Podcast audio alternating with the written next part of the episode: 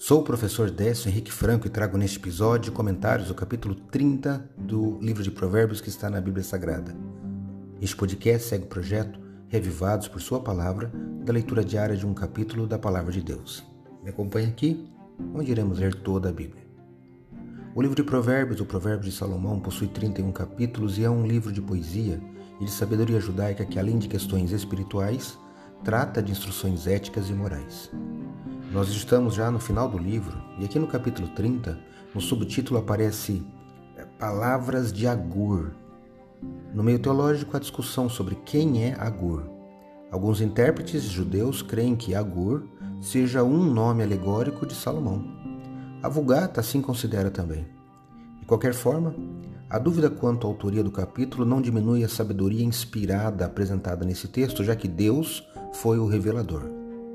Diferente de outros dias, é, hoje eu não vou ler um versículo, né, mas eu acabei escolhendo um bloco de versículos, que é uma oração nesse capítulo que o sábio profere e que leio na Bíblia Nova Almeida atualizada. Está assim. Acompanhe, se quiser, na sua Bíblia, dos versos 7 ao 9.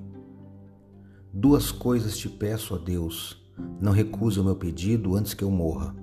Afasta de mim a falsidade e a mentira não me des nem a pobreza nem a riqueza.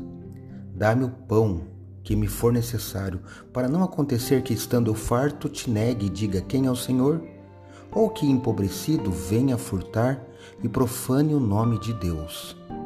Provérbios 30, versos 7 a 9.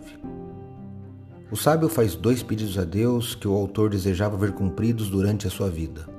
Ele pede que o Senhor afaste dele a falsidade também pode ser traduzido como vazio, inutilidade e também a mentira.